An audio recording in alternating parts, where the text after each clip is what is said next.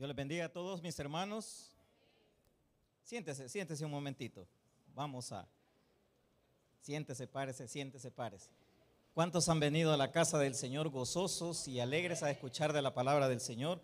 Grande privilegio, le damos gracias a mi Señor, ¿verdad?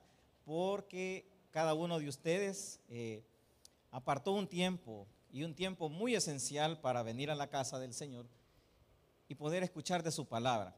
Lo que vamos a hablar a continuación, mis hermanos, la meditación se llama lo que Dios quiere de sus hijos o lo que los perdón, lo que Dios desea de los padres o los padres que Dios desea que seamos en nuestras familias.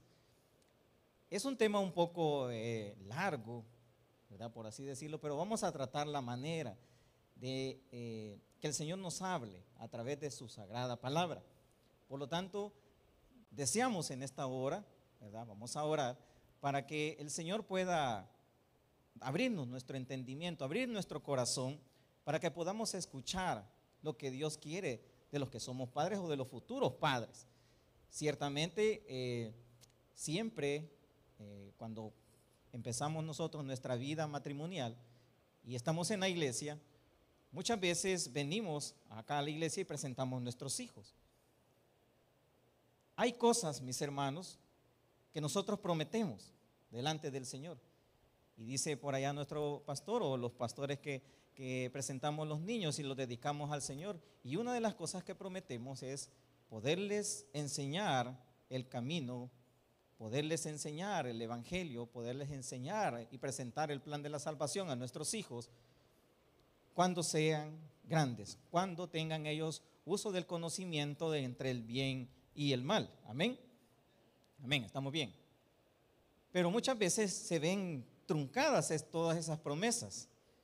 Y resulta ser de que cuando ya los hijos crecen y nosotros vamos adelante con nuestras vidas, nos empezamos a enfrentar a muchas situaciones que nos impiden llevar a cabo ese propósito. Ciertamente usted los trae a escuela dominical y el niño aprende ciertamente lo trae después al culto y el niño va aprendiendo. Y muchas veces se vuelve un tanto tedioso con los jóvenes.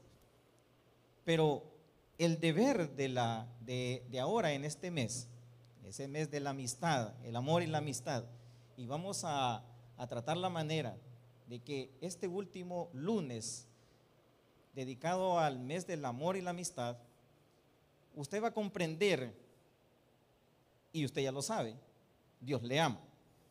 Dios le ama mucho, que dice la palabra que entregó a su único hijo, al unigénito, no ya otro. Resulta ser, mis hermanos, que el Señor sufre, el Padre sufre, porque entrega a su Hijo en sacrificio vivo por toda la humanidad, por todos, absolutamente por todos. No hay nadie que quede fuera de la misericordia y del amor de Dios. Nadie, ni la persona más malvada que pueda haber existido en el planeta, queda excepto de la misericordia y del amor de Dios. Así sea aquella persona que haya hecho genocidios, así sea aquella persona que haya hecho grandes atrocidades, el Señor le ama. Y también ama a aquella persona que todo el tiempo hizo el bien, que todo el tiempo fue un buen hombre, un hombre dedicado a la sociedad, un buen hijo, un buen esposo, pero que nunca quiso saber de nada de Dios. También a ese lo ama. Pero un día somos confrontados delante del Señor. Y el Señor en su gran misericordia entrega a su único hijo en una prueba sin igual de amor para todos y para todas. Pero el Padre sufre, porque día con día el sacrificio de nuestro Señor Jesucristo pareciera ser que está siendo en vano, porque muchas personas están muriendo y el cielo es tan grande, la palabra de Dios lo dice, es inmenso, miles de asientos miles de lugares, miles de moradas que el Señor ha preparado, nuestro Señor Jesucristo ha preparado, pero que quedarán vacías, porque en ellas deben de habitar todos aquellos que le recibieron. Pero hoy en día hay muchas personas, y si y si usted puede ver, y usted voltea a ver, la iglesia no, no están todos los asientos llenos. Si bien es cierto, tenemos un distanciamiento social, pero ¿dónde están los demás? ¿Dónde están los invitados? Hay personas que en este preciso instante están falleciendo sin Cristo. Pero no es responsabilidad y no es un sermón de la, del evangelismo, como lo vimos el día de ayer con nuestro pastor, de que debemos de hablar de Jesucristo. Porque el evangelismo, el presentar a Jesucristo, comienza desde algo muy antiguo que Dios lo instituyó allá en Génesis, en el principio, que es la familia. Y en la familia es el lugar en donde el Señor se va a manifestar, ya sea cristiana o no cristiana, para que sus hijos, para que la familia, para lo que nosotros procreemos, lo que Dios nos ha dado, la facultad que el Señor nos ha dado, podamos instituirles el buen camino. Y es ahí. Pero si usted puede ver, ahora no hemos visto abrumados con tanta tecnología en estos tiempos. Y es por eso que es necesario que nuestra familia cristiana conozca de las responsabilidades, lo que Dios desea que nosotros como padres responsables hagamos con nuestra familia. Porque eso va a dar fruto. Le explico. Si nosotros como padres ponemos especial atención a la educación cristiana de nuestros hijos, de, acuerdo a la palabra de Dios, de acuerdo a la palabra de Dios, de acuerdo a la palabra de Dios y no a nuestro propio conocimiento, entonces estaremos sembrando en nuestros nietos, en nuestros bisnietos, porque ellos se encargarán de multiplicar esas palabras. Y lo vamos a ver a la luz de la palabra del Señor. Todo lo que vamos a hablar acá es de acuerdo a la palabra del Señor. Usted no ha venido acá a que yo le aconseje. Yo no tengo ningún curso de consejería. Usted no ha venido acá a que se le diga, mire qué va a hacer con XY situación. Usted ha venido a que el Señor le hable a su vida. Y eso es lo que vamos a tratar de hacer. Póngase en pie por reverencia a la palabra del Señor y abra su Biblia en Deuteronomio capítulo 6. Deuteronomio capítulo 6.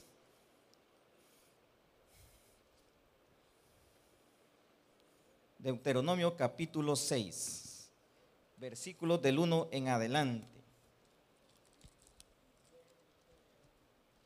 ¿Lo tenemos, mis hermanos? Amén.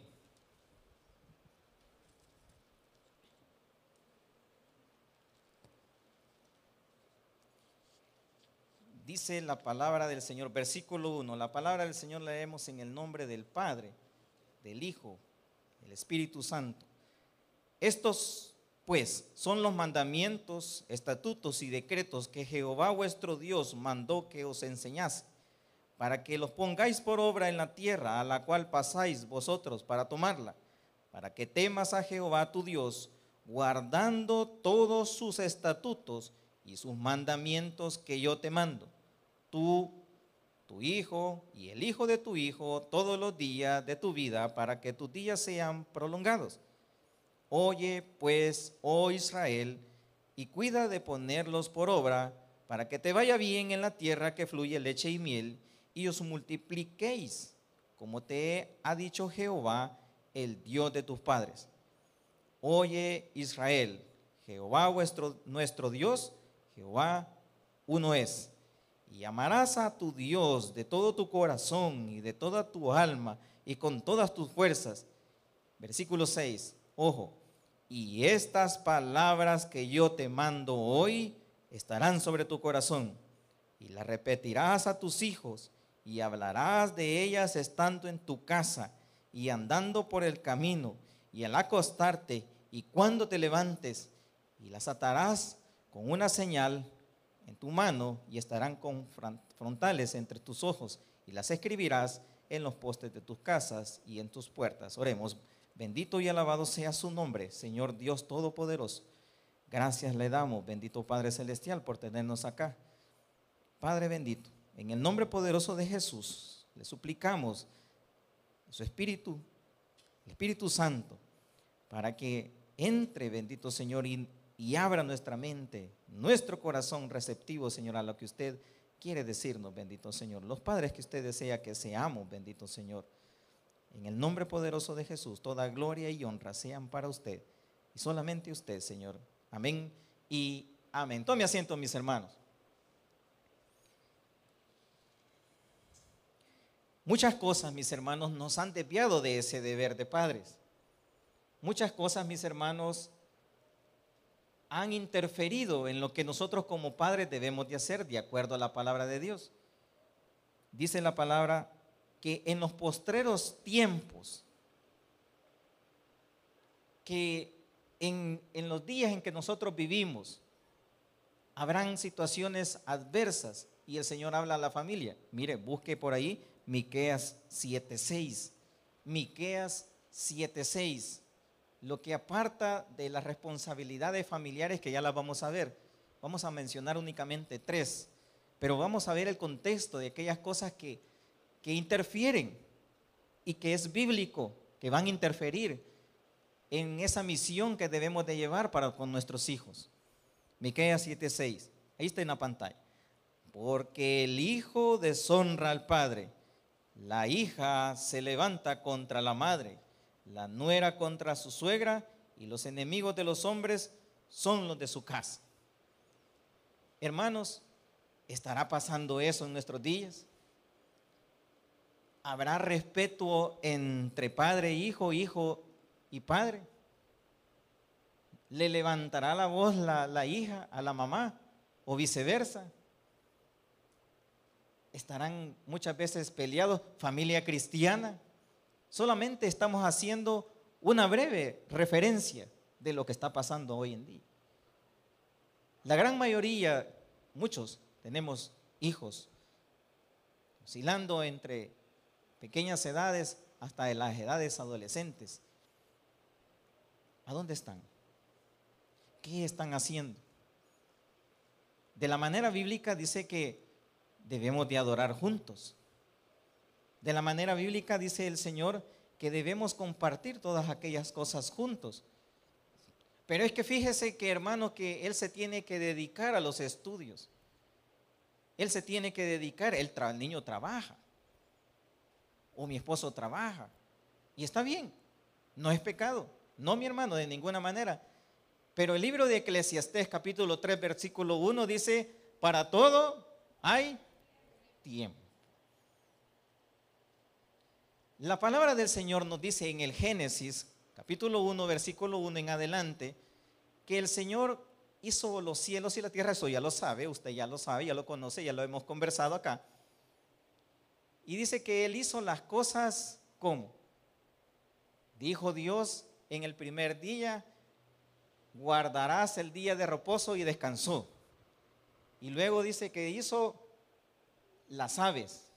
Y luego hizo la luna, el sol. ¿Dice así la palabra del Señor? ¿Qué me dice? No. Dice la palabra del Señor que Él hizo las cosas ordenadamente con un propósito. ¿Qué hubiese pasado si hace al hombre en medio de la nada? Él es poderoso, Él es soberano y lo hubiera podido hacer. Pero el Señor se preocupa como un pintor haciendo toda la creación y empieza por el primer lienzo, sin nada, sin forma alguna, porque ahí dice, en el versículo 1, en el hebreo dice, Bereshit bara Elohim, en el principio de la nada lo hizo Dios. Esa es la traducción. De la nada el creador hizo los cielos y la tierra. ¿Quién puede hacer algo así? Los elementos de la tierra no existían, pero Él los hizo. Él los creó. Déjeme decirle que el hombre nunca ha creado nada. Él ha transformado, Él ha inventado, Él ha transformado de los elementos de la tierra, porque ha agarrado de la tierra lo que Dios ha creado. El único que puede crear vida se llama nuestro Señor. Entonces, Él hace las cosas de manera ordenada. Por lo tanto, mis hermanos, nuestra familia debe de ser ordenada y debe de tener agendado a Jesucristo en toda la semana, porque el Señor hizo el tiempo. Allá en el libro de Génesis también dice que hizo el tiempo. Dice que puso la luna para el día y puso, perdón, para la luna para la noche y el sol para el día. Hizo el tiempo. Por lo tanto, si nosotros nos contestamos aquí en 24 horas, quiere decir que hay tiempo para adorar al Señor, hay tiempo para su esposo, hay tiempo para usted mismo y hay tiempo para sus hijos y hay tiempo para la iglesia. Verdad bíblica número dos. No diga que no existe, escuche bien, que no existe un manual y que en el camino los padres nos vamos haciendo porque nadie puede decir cómo hacernos padres. Eso no existe, no es bíblico porque usted en su mano tiene el manual cómo ser un padre, cómo ser una madre, cómo ser un hijo responsable, cómo ser una hija responsable, cómo ser un buen abuelo, cómo hacer una buena abuela. Ahí dice. Todos los mandamientos y los estatutos que te prescribo hoy los dirás de generación en generación a tus hijos. Ahí está el mandato. Lo que usted tiene, la palabra del Señor, es el manual de la familia. Usted tiene una copia. Pero ¿qué pasa, mis hermanos? Cuando nosotros compramos un, un, este, un electrodoméstico, un celular, por ejemplo, que es lo que hoy está más de moda en día, le abrimos y rapidito y miramos y hasta ni lo cargamos porque queremos que, queremos que ya venga cargado. ¿A cuánto les ha pasado eso? Y lo pone y ahí dice, agótele la carga que trae inicialmente, ahí en inglés, u otros en español, y luego póngala a cargar por tantas horas. Pero nosotros no lo hacemos. Y a los días venimos diciéndole que el aparato no servía porque arruinamos la batería. Y el aparato le dice, este aparato se le baja una aplicación en tal sitio, dice por ahí, y usted va a aprender un tutorial para hacer esto y esto, y se hacen las mil maravillas. ¿Sí? Le dice cuándo le van a hacer pelo, cuándo se le va a caer el pelo, le, dice cuándo va a comer, cuándo no va a comer, ¿sí? Le dice quién, es la que anda con su esposo, no, eso no. Sí, porque ahí esa aplicación no se la voy a decir. Entonces, este, todo le dice, pero nosotros no leemos ese manual. Y el manual de la, de la vida del cristiano y de la vida familiar no lo leemos. Mi pueblo, dice la palabra, pereció por causa de conocimiento.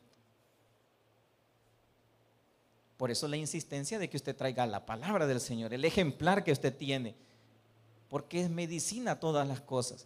Número uno, en lo que Dios desea de nuestra familia. Debemos de enseñar a la familia a amar a Dios.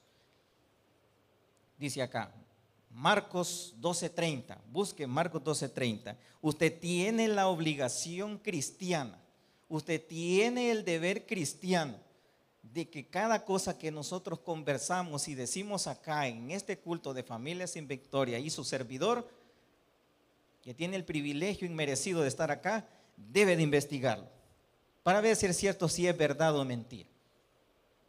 No sacado de la manga de la camisa. Investigue. Dice Marcos 12:30. Y amarás al Señor tu Dios con todo y con toda y con toda corazón, alma y mente y con todas tus fuerzas y este es el principal mandamiento.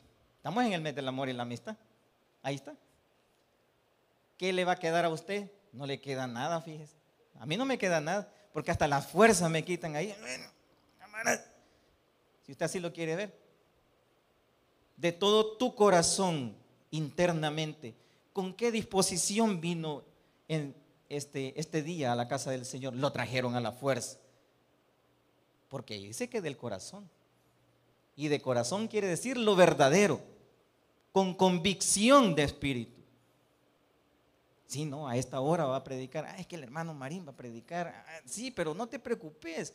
Vamos a ir a, a beber porque tenemos sed del Señor y vamos a ir a beber de la fuente que es Jesucristo. No nos vamos a beber el chorro porque el chorro es imperfecto. Fíjese que yo tengo sed, le dice usted. Ah, sí, begámonos de esa. Y usted mira que la botella se le cayó a la señora allí en el suelo. El COVID, dijo usted. Pero es que usted se va a beber lo que está dentro. Y eso es lo que le va a quitar la sed. Y si fuera la última botella de ahí, se murió de sed. Usted tiene que venir con convicción, con el corazón, amar al Señor con el corazón, con la mente, con el intelecto, con sabiduría y con todas sus fuerzas, de todo su corazón, de toda su alma, con su mente y con todas sus fuerzas. Y este es el principal mandamiento. Número uno, amar al Señor, lo que quiere Dios de los padres. Y estas cosas las prescribirás a tus hijos, enseñar a sus hijos a amar a Dios. ¿Sí? En ese capítulo, mis hermanos, el pueblo de Israel ya estaba ya, este, ya le habían dado las tablas de la ley. Y el Señor les estaba diciendo, se van a acordar de mí, me van a amar ustedes, ya los viejos que están acá, pero me van a decirle a sus hijos de generación en generación que deben de amar a su Dios porque yo les amo muchísimo. Porque si de acordarse que yo los saqué de la tierra de Egipto. No es cierto, mis hermanos, que de donde andábamos nosotros muchas veces el Señor nos rescató y ahora estamos aquí en la casa del Señor. Muchos recordaremos que el día lunes no estábamos en un culto cristiano. ¿A dónde andábamos? usted haga memoria. Y ahí le va a decir su esposa, ya ves, ya ves, ahí está, ya ves, ¿dónde andabas? ¿Dónde andabas? Y usted se queda así, como el disco así de la computadora, pensando saber cómo. Mm, ¿Verdad? Mejor ya no nos metemos ahí. Dice la palabra del Señor, ¿cómo amaremos a Dios? Juan capítulo 4, versículo 8. Dice la palabra del Señor, el que no ama no ha conocido a Dios porque Dios es amor. Si alguno dice, Juan 4:20 en el mismo capítulo, si alguno dice yo amo a Dios y aborrece a su hermano, es mentiroso, pues el que no ama a su hermano, a quien ha visto, ¿cómo puede amar a Dios a quien no ha visto? Señor, yo te amo. Señor, y cantamos la alabanza. Yo te amo, Señor. Sabes que yo te adoro pero yo no me siento allá donde está el hermano fulano. no. Y bien, los hermanos por ahí los veo yo de reojo así. Si alguien dice que no ama a su hermano, y hermano, y somos de la misma iglesia, yo no lo estoy molestando, yo no lo estoy regañando, el Señor está hablando acá. No he venido yo a incomodarle. He venido a decirle que el Señor desea que nosotros le amemos. ¿Y cómo vamos a demostrar que amamos al Señor? Amando a nuestro prójimo. Jesús amó a sus discípulos. Nadie que vino a los pies de Jesús se fue con las manos vacías. El Señor amaba a las personas y Él ama a las personas porque Él es inmutable, no cambia, siempre ama. Déjeme decirle que el Señor en este momento se complace que usted esté acá porque Él le ama, pero Él sufre porque en este momento hay personas que están muriendo y la sangre de su hijo no llegó hasta allí. Y él ama, porque se han perdido unos ya. Y él ya no puede hacer nada. En su soberanía se autolimita a no sacarlos de allí. Y no los va a sacar de ahí, de acuerdo a la palabra del Señor. No es porque sea Dios malo, porque le dio oportunidad y entregó lo que más él amaba, su propio hijo. Y lo entregó por mí, por usted, por sus hijos, por toda su familia. Lo vimos la vez en la conferencia pasada, en el sermón pasado. Mire, segundo paso, que amemos a Dios por sobre todas las cosas. Que nos comprometamos en cuidar de nuestra familia. Ya vamos a amar a Dios. Número uno.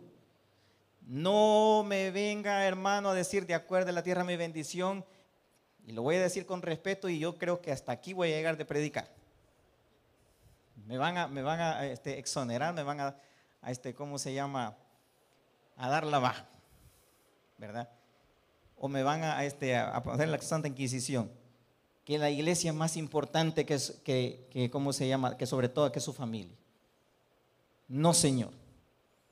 El primer ministerio de todo cristiano, de todo pastor, de todo servidor, de su líder, es su familia. Jesús nació en el seno familiar. El padre se preocupó de buscar una familia María, José, y no la vieron fácil. Él no buscó a, fulano, ¿verdad? Que se llamaba y que era de los celotes por allá y a otra mujer, no.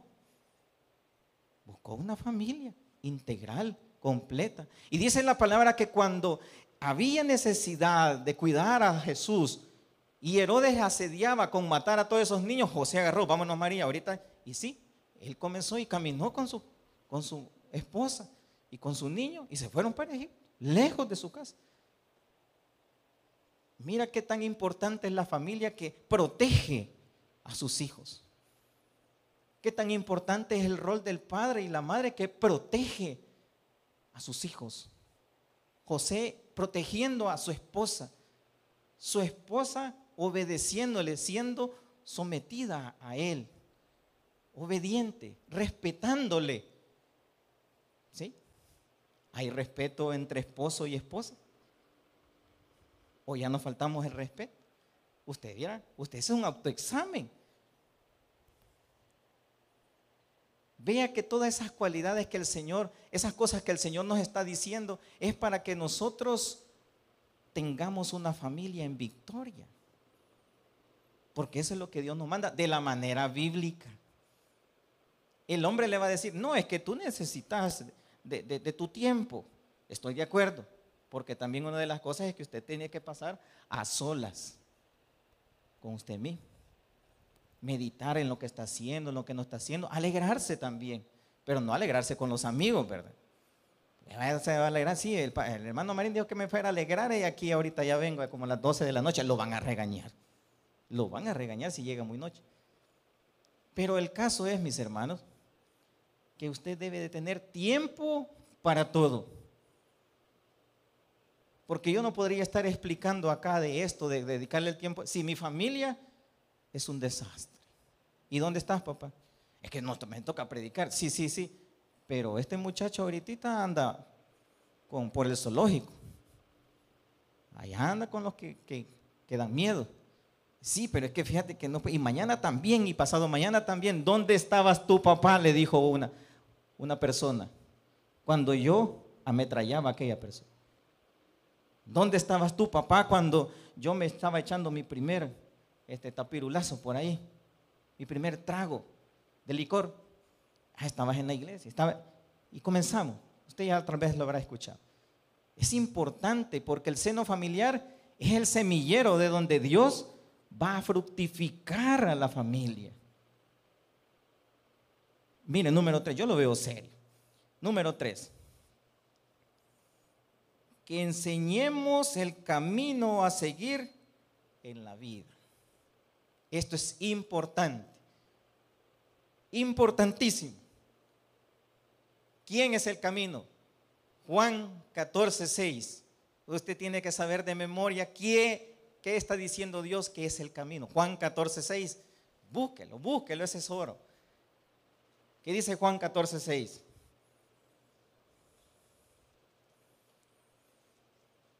Alguien me lo puede decir.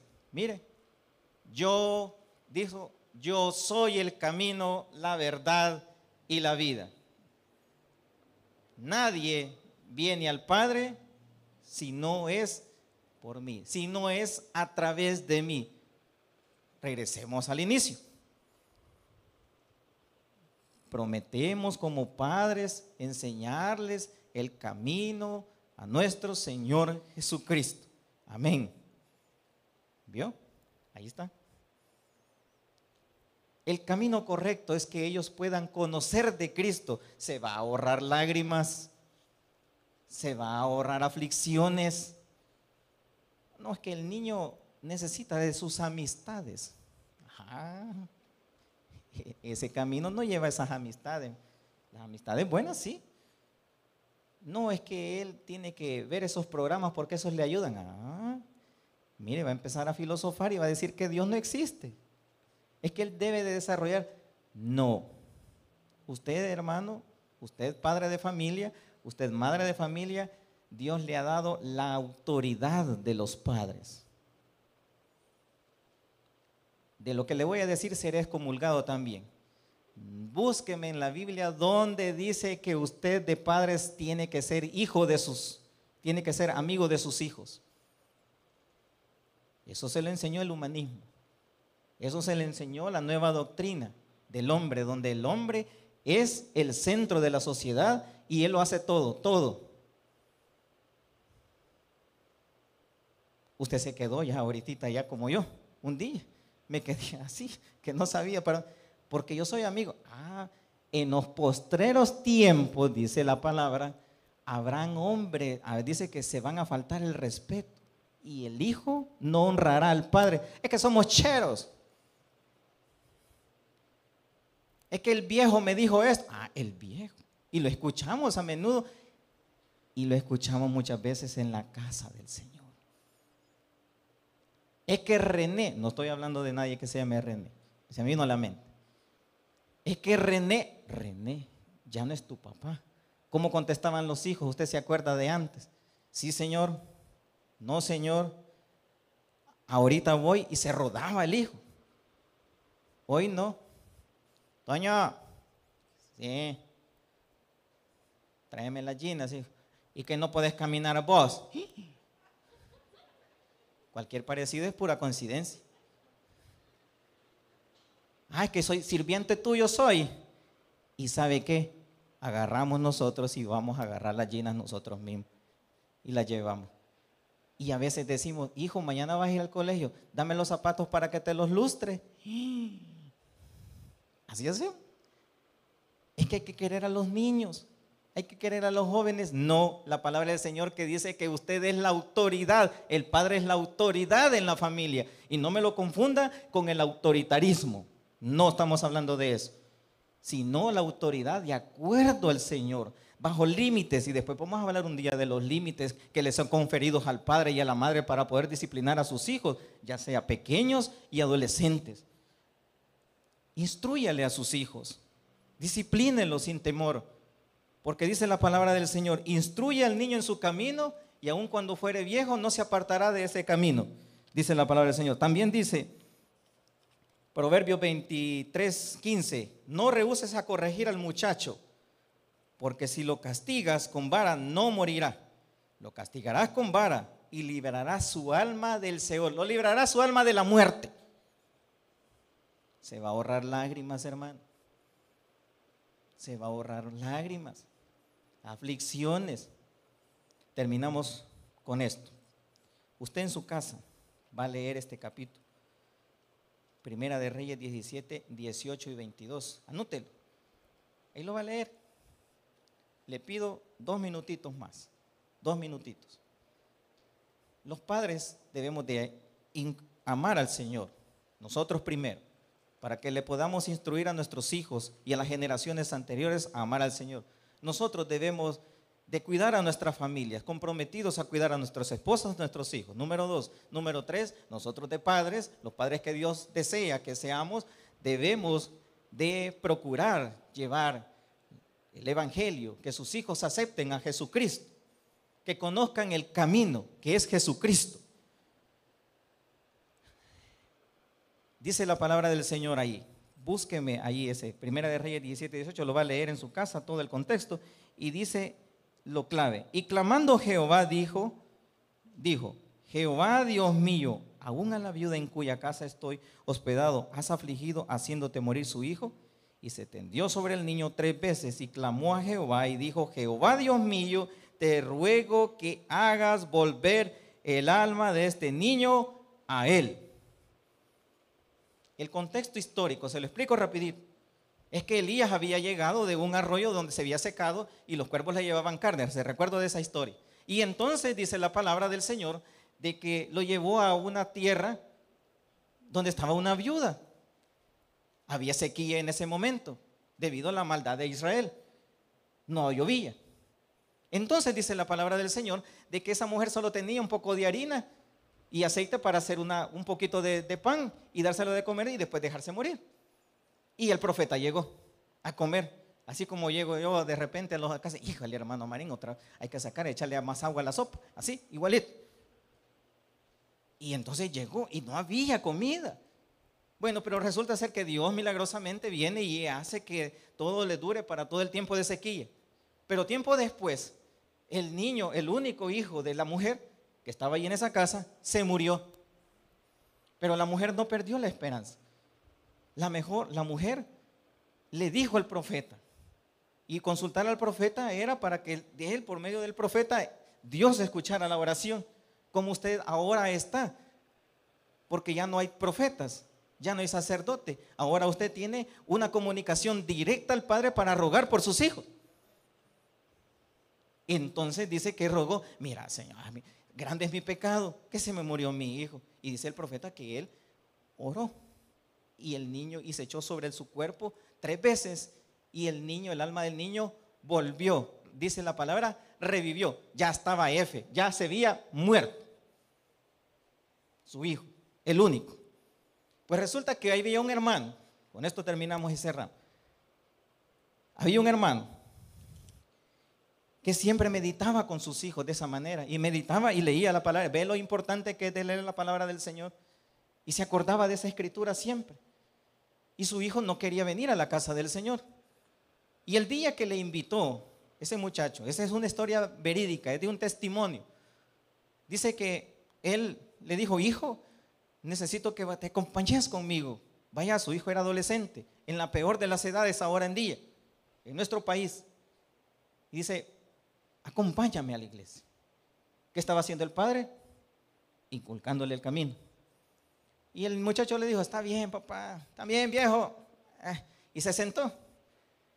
Y el padre se emocionó tanto que se fue para el cuarto a sacar la Biblia y como vio que estaba oscuro, agarró la sombría para irse con su hijo y cuando regresó ya no estaba. Se había ido. De repente oyó unos balazos, unos disparos y se fue corriendo. Cuenta uno de los ayudantes del forense, de los que andan acarreando los, los, muertos, de que él estaba comiendo. Y le dijeron, mira, deja de comer porque vamos a ir a traer a un fallecido, a alguien que mataron. Voy a comer, le dijo, pero es que mira, si no vamos ahorita, se nos va a hacer más noche y vos sabés que tenemos como tres todavía. Vamos pues, y se fue. Dice que él llegó y la cena estaba acordonada, estaba la policía, esto es real, mis hermanos. Dice que estaba y llegó.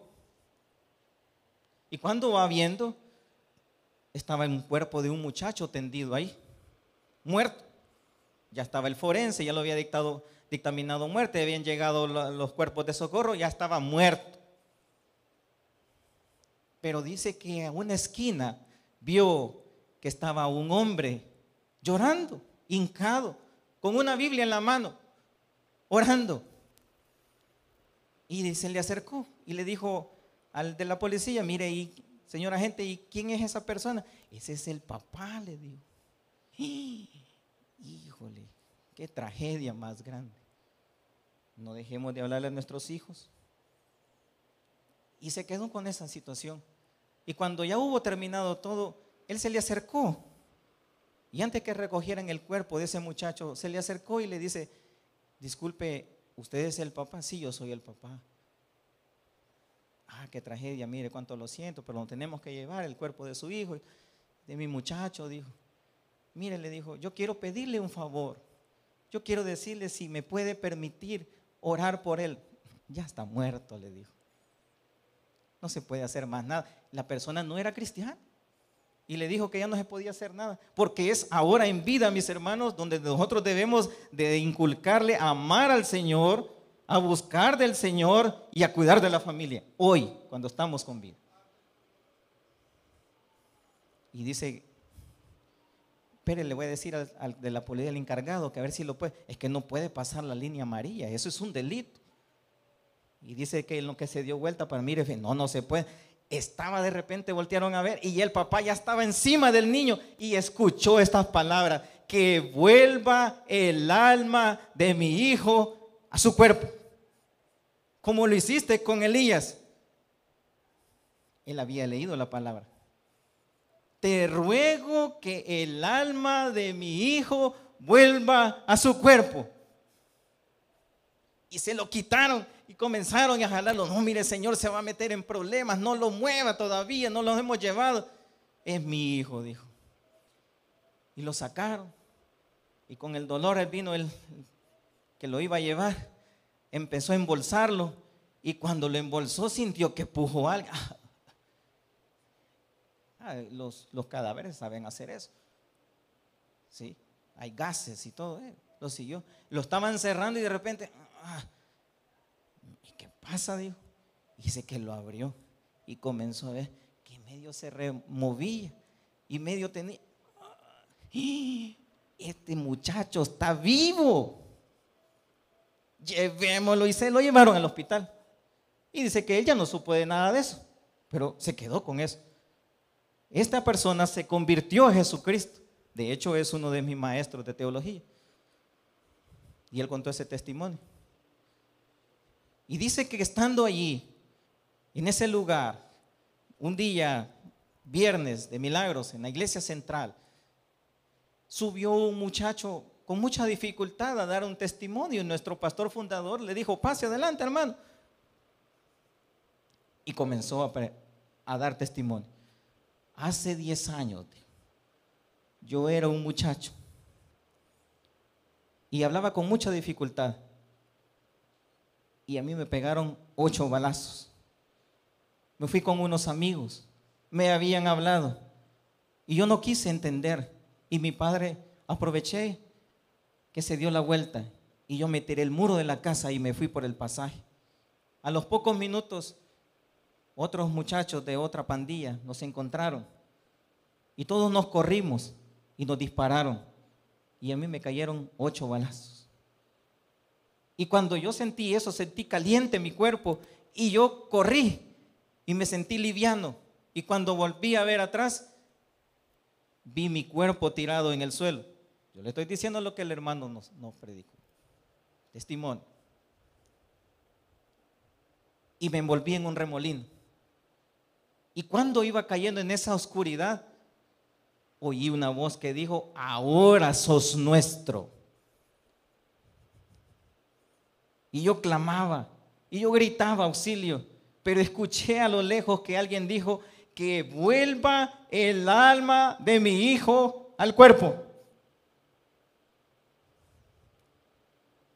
Y dice que inmediatamente salí. Y ahora estoy dando la gloria y la honra al Señor porque Dios me dio una segunda oportunidad. Hermanos, el mensaje es claro. Dios nos ha dado una responsabilidad grande con nuestros hijos. Que enseñemos a amar a nuestro Señor. Que enseñemos a cuidar de los unos con los otros en el seno familiar. Y que le llevemos a los pies de nuestro Señor Jesucristo. Porque Él nos amó a todos incondicionalmente. Él nos amó primero. Dele un buen fuertísimo aplauso a nuestro Señor Jesucristo. Vamos a orar al Señor. Padre.